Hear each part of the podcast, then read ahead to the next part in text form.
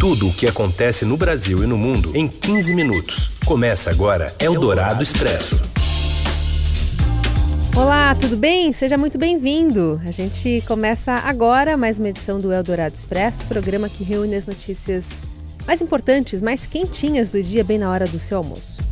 Em 15 minutos aproximadamente você fica sabendo dessas principais notícias, primeiro aqui pelo rádio FM 107,3 Eldorado e já já também assim que acabar ao vivo pelo rádio em formato de podcast. Eu sou a Carolina Ercolim, ao meu lado ele, Raíssen Abac, e a gente fala agora dos destaques desta terça, dia 17 de setembro.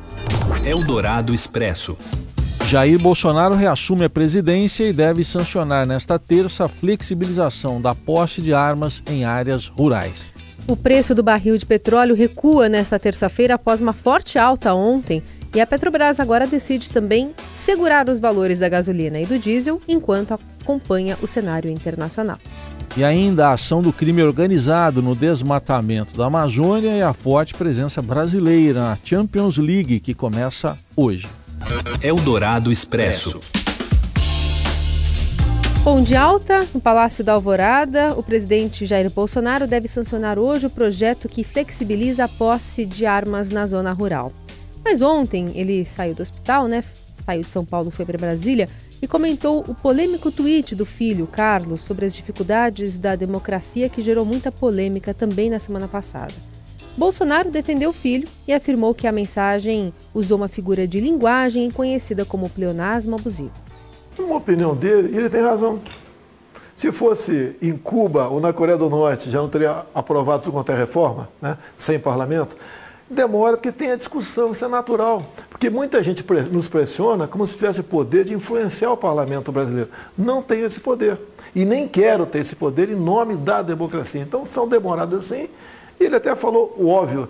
Eu, se fosse, se estivesse usando português agora, meu tempo de garoto, ia falar que isso é uma figura de linguagem conhecida como pleonasmo abusivo, como o leite é preto, o leite é branco, ou o café é preto, ou o gelo é gelado. É coisa óbvia. Eu acho que nem deveria dar essa repercussão toda que se teve aí fora. Teve, obviamente, porque é meu filho. Se, não for, se fosse qualquer outra pessoa, não teria problema nenhum. Eldorado Expresso. O preço do barril de petróleo registra hoje uma queda no mercado global após ter disparado ontem em razão dos ataques a uma refinaria da Arábia Saudita. Após o pico de quase 20% de alta na segunda-feira, os valores desta terça apresentam baixa em torno de 6%.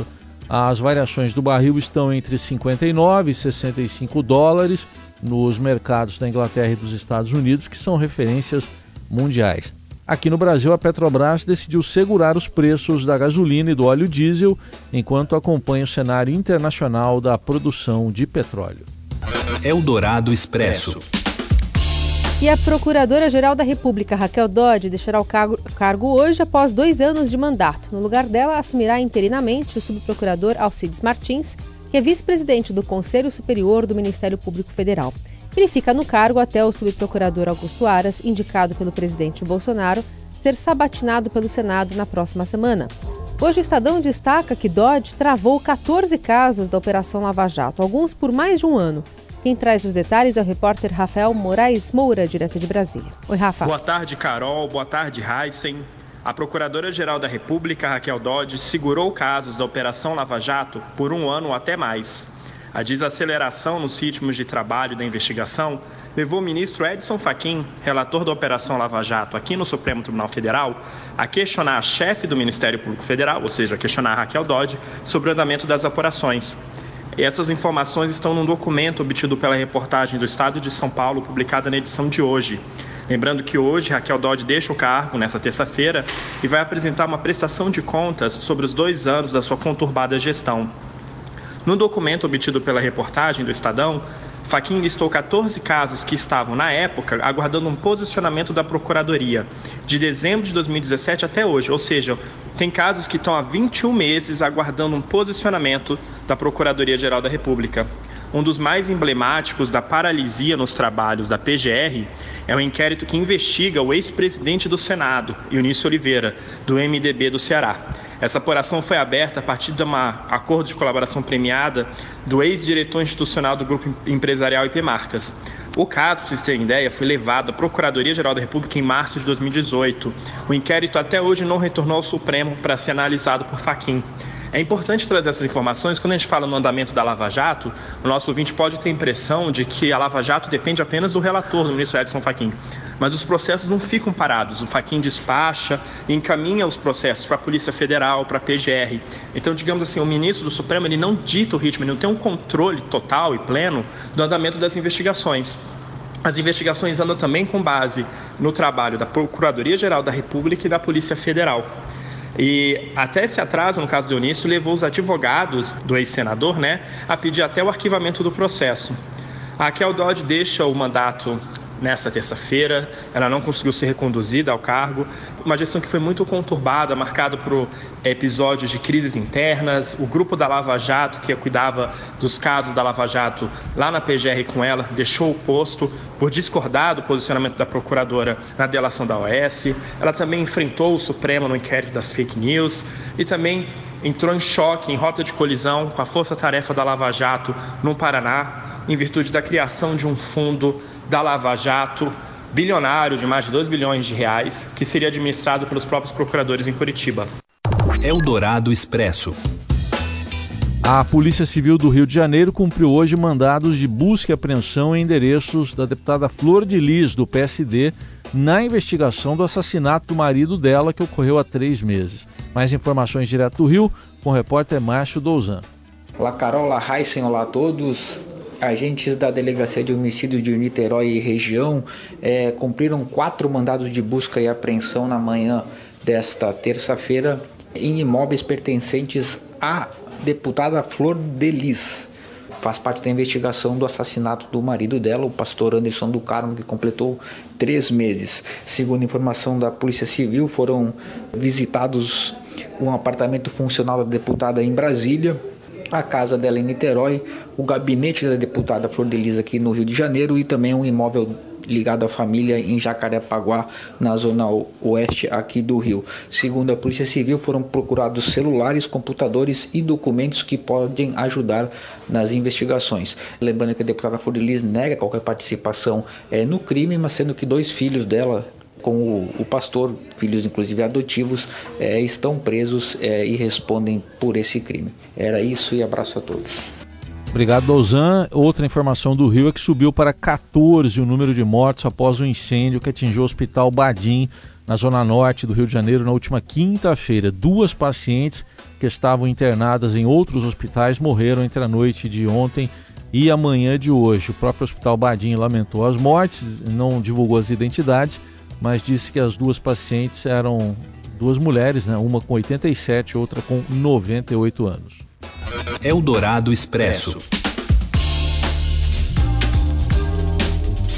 A responsável principal por queimadas e desmatamento da Amazônia é uma máfia organizada e que opera em grande escala. Segundo um relatório divulgado hoje pela Human Rights Watch, os grupos em ação têm método tomam terras, desmatam, queimam, colocam gado para pastar e então revendem essa terra se baseando em documentos falsos. Há um conjunto de fatores que incentivam ainda mais o aumento da exploração ilegal das florestas, como explica o pesquisador César Munhoz, um dos autores do relatório, que foi ouvido aqui no Jornal Dourado mais cedo. Desde o começo do ano, o que vimos foi uma situação que era ruim e que piorou muito mais, porque o número das ações deles caiu muito, o número de multas caiu. Então, e não é porque está se destruindo menos a Amazônia. Ao contrário, as alertas de desmatamento dobraram este ano com, com o ano passado. Eh, então, nós achamos que é, eh, a responsabilidade final é do governo eh, do presidente Jair Bolsonaro, que com as palavras e as ações está na prática dando um sinal verde ou, ou deixando atuar essas redes criminosas, que são extremamente perigosas. É, e são grileiros e madeireiros, né? As redes criminosas também estão no agronegócio da exploração ilegal de madeira em grande escala. O único tronco de IP, para você ter uma ideia, pode ser vendido entre 2 e 6 mil reais. A ONG também documentou 28 assassinatos cometidos por esses grupos desde 2015, além de quatro tentativas e 40 ameaças. São crimes que ocorrem em geral em locais de difícil acesso para a polícia. O relatório se baseou em 170 entrevistas realizadas entre 2017 e 2019, além de dados oficiais e da Pastoral da Terra. A entrevista na íntegra também está disponível no site da Rádio Dourado. Eldorado Expresso. A Champions League começa hoje com 69 brasileiros em 27 dos 32 times que disputam o maior título do futebol europeu. Você acompanha agora detalhes no comentário do Robson Morelli. Fala, Morelli. Olá, amigos! Hoje eu quero falar da Liga dos Campeões. O campeonato volta nesta terça-feira com jogos hoje e amanhã, fase de grupos, primeira rodada. Hoje tem alguns jogos legais: Napoli e Liverpool. Lembrando que o Liverpool é o grande campeão né, da última edição. Nós conseguimos falar com o goleiro Alisson, goleiro brasileiro que joga no Liverpool, eleito o melhor da posição na Europa. E ele está muito animado com essa tentativa de ganhar pela segunda vez, né? O Liverpool Liverpool pela segunda vez a Liga dos Campeões. Para mim, é o melhor time da Europa, né? Bom, boa defesa, bom meio de campo e bom ataque, né? É um, um time completo, completo. E, e o Alisson tá muito animado. Outro jogo legal para a gente acompanhar, você tem a estreia do Barcelona, né? Borussia Dortmund e Barcelona.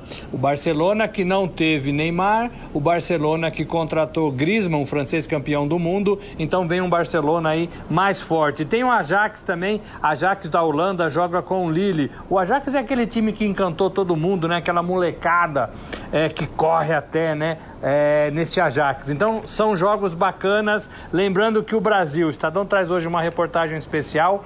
É, o Brasil tem 69 jogadores espalhados pelos 27 clubes da Liga dos Campeões. Ah, essa fase de grupo tem 32 equipes e em 27 delas tem brasileiros jogando. O Shakhtar Donetsk da, da Ucrânia é o time que mais tem brasileiros, são 10 atletas. Legal, competição começa hoje, o Estadão faz aquele minuto a minuto, tempo real de algumas partidas. A do Barcelona, por exemplo, vai fazer, e a do campeão Liverpool também. Tudo a partir das 16 horas. É isso, gente. Um abraço a todos, valeu! Eldorado Expresso.